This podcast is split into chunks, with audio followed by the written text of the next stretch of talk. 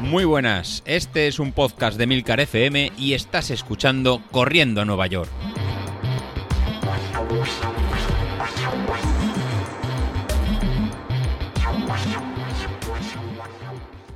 Hola a todos y bienvenidos al programa de los miércoles, el programa pirata de la semana. Y sí, efectivamente, hoy es miércoles. La semana pasada fue muy complicada y al final tocó grabar el sábado y publicar el domingo. Además tengo que pedir disculpas porque me viene muy arriba y me puse a meter audios así como a lo loco. Que a mí la verdad pues me hacía mucha gracia, pero no he tenido ningún comentario al respecto. Así que como dijo aquel, lo siento, me he equivocado, no volverá a ocurrir. O sí, quién sabe. En primer lugar, quiero dar la enhorabuena a todos los que el domingo os pusisteis un dorsal, que menudas marcazas se pegaron algunos, sobre todo en la milla de Barcelona, y a pesar del frío, porque la verdad que el domingo hizo frío en Barcelona, pero también hizo mucho frío en Madrid. Y es que en la salida de la media maratón Movistar de Madrid estábamos a cero grados, vamos, ni frío ni calor, que se suele decir y estuve los 21 kilómetros con los dedos de los pies congelados. De verdad, es que no se me calentaron en ningún momento. Y eso que soy una persona que corriendo enseguida le sobra todo. O sea, por mí corría medio en bolas. Pero tampoco quiero que me denuncien por escándalo público, claro está. O por daños psicológicos de todo aquel que se me cruce. Con ese frío había mucha gente muy muy abrigada, mucho más de lo habitual. Mucha malla larga, mucha camiseta térmica, mucha manga larga, muchas capas, capas y más capas, la gente parecía cebollas, eh, guantes, manguitos y como no, pues había bolsas de basura de todos los colores para aguantar el frío antes de, de la salida y poder quitártela después. También había algún que otro poncho reutilizado de otras carreras y es que la verdad que el domingo no sobraba nada, pero nada de nada, no sobraba ni una capa. Así que ayer el capítulo de David iba sobre la crónica de su carrera y hoy pues toca la crónica de la mía. Eh, la verdad que me pasó algo muy parecido a lo que le pasó a David, y es que yo llegué pronto a la carrera, bueno, llegué pronto, a parque pronto y entonces me tiré un cuarto de hora metida en el coche porque no había Dios que saliese de ahí. Además había quedado en ese sitio a las ocho y cuarto con un amigo y esperé a que viniese metida en el coche con la calefacción dada porque hacía tremendo frío fuera. Fuimos andando desde Retiro hasta donde habíamos quedado con el resto del grupo para poder hacer la foto de grupo y desearnos suerte en la carrera. Y allí me junté con José y Ana, que serían las dos personas que me acompañarían prácticamente la carrera entera, o esa era la idea, lo que pudiese yo por lo menos aguantar, o José, porque también iba en unas condiciones un poco peculiares, igual que las mías. Hasta las 9 de la mañana se podían dejar las cosas en el ropero, así que aprovechamos hasta última hora para estar más abrigados pero claro, hasta las 9 y 24 minutos no era nuestra salida y nada, pues me quedé en tirantes, pero eso sí, con los manguitos y con una braga en el cuello, mallas cortas por encima de la rodilla y llevaba la cinta para la cintilla iliotibial que va apretando ahí el tendón un poquito.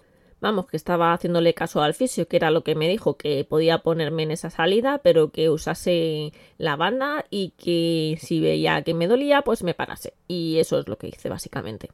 Aprovechamos para pasar al baño antes de la salida porque la salida nuestra pues era la más la más tardía y luego fuimos andando hacia el arco de, de la salida y genial porque además empezaron a poner eh, la canción de Hombres G de Voy a pasármelo bien, que es una canción que me trae muy buenos recuerdos porque me la pusieron el primer año que corrí en Valencia y cada vez que escucho esta canción en una carrera me da un subidón.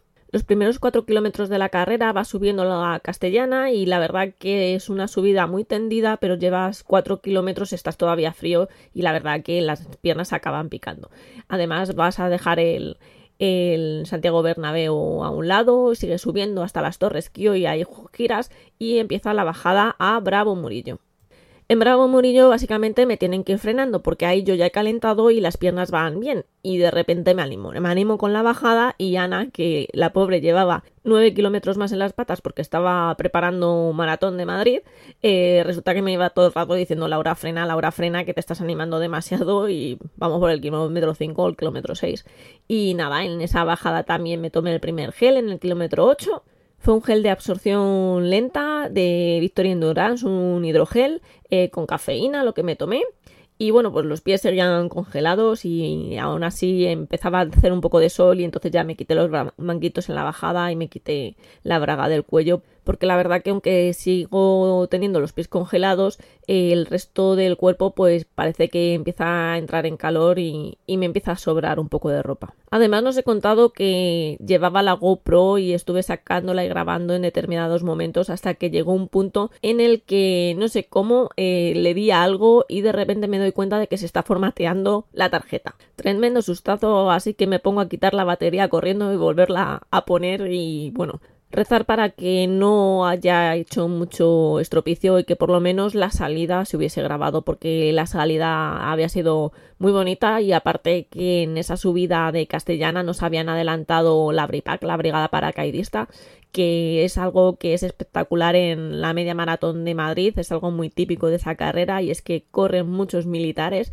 Este año iban de rojo y amarillo iban desfilando todos corriendo eh, haciendo la bandera de España y cantando canciones militares mientras mientras iban corriendo. Y la verdad que es muy chulo verlos cuando te adelantan pues sobre todo porque a mí me adelantan pero es muy chulo verlo correr. Un año me incluyeron a mí en el grupo y no me dejaban salir y es muy divertido en todo momento voy bastante preocupada de la rodilla, siendo consciente de las sensaciones, que tampoco es algo que sea bueno porque parece que cuanto más pendiente estás, más molestias tienes y la verdad que no causaba problemas y era peor al final la falta de fondo que me notaba que la propia rodilla. Y bueno, el resto de la carrera, pues subidas y bajadas hasta que llegas a la puerta de Alcalá y viene la parte más dura porque desde el kilómetro 13 y medio hasta prácticamente el 15 y medio es de subida.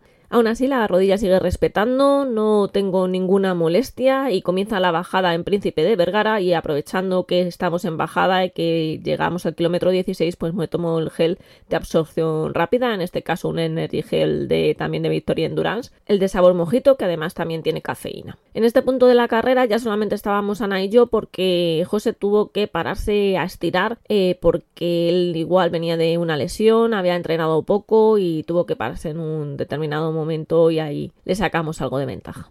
Como os he dicho, íbamos de bajada, pero ya mis piernas no recuperan, no soy capaz de volver a acelerar en esa bajada y ya tengo en la cabeza que en breve Ana va a tirar para adelante, la voy a decir que que ya termine la carrera, que yo voy a tener que pararme a andar porque empiezo a notar la pierna de la rodilla mala cargada. Era algo que me había dicho el fisio, que era normal porque al final los músculos van compensando y que era muy normal que esa pierna se me cargase más que la otra y de hecho es que la otra estaba perfecta, la rodilla estaba perfecta, la rodilla mala de hecho es que no dio prácticamente ningún problema. En algún momento tuve una ligera molestia, pero muy ligera y se iba. Y el problema básicamente es que tenía toda la pierna cargada, tenía el isquio cargado, tenía el glúteo cargado Así que cuando giramos hacia Atocha, prácticamente en el 19 y medio, ya le dije a Ana que ya tirase para adelante, que se resistió mucho, no me quería dejar sola, pero le dije que ella tenía que terminar su tirada larga bien y sobre todo porque además ese final es también el final de la maratón y quería que tuviese esa sensación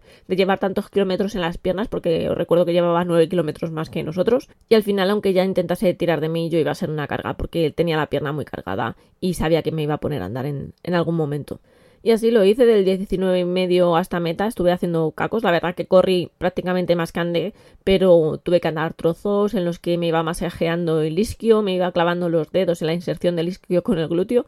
Y bueno, pues es, es lo que hay. Al final la pierna se portó mucho mejor de lo que me esperaba. Yo no me esperaba en ningún momento llegar a esos kilómetros, no solamente por la rodilla y por la pierna, sino también por el fondo que era pésimo, ya no tenía fondo. Y como dije en el programa de la semana pasada que se emitió el domingo, en realidad yo la idea de mi cabeza era que ni siquiera me merecía entrar en meta, con lo cual es que ni siquiera estaba mentalizada en llegar a, ese punto. Pero bueno, lo hice, llegué a meta en 2 horas, 27 minutos, 9 segundos, tiempo oficial, con un ritmo de 6.55. Me sorprende muchísimo que pudiese correr, hacer cacos al final, pero al final que me saliese un ritmo sub 7 minutos el kilómetro, la verdad que me parece una pasada, todavía estoy muy sorprendida. Y las pulsaciones medias fueron de 161 pulsaciones por minuto, que siendo yo la verdad que está muy bien.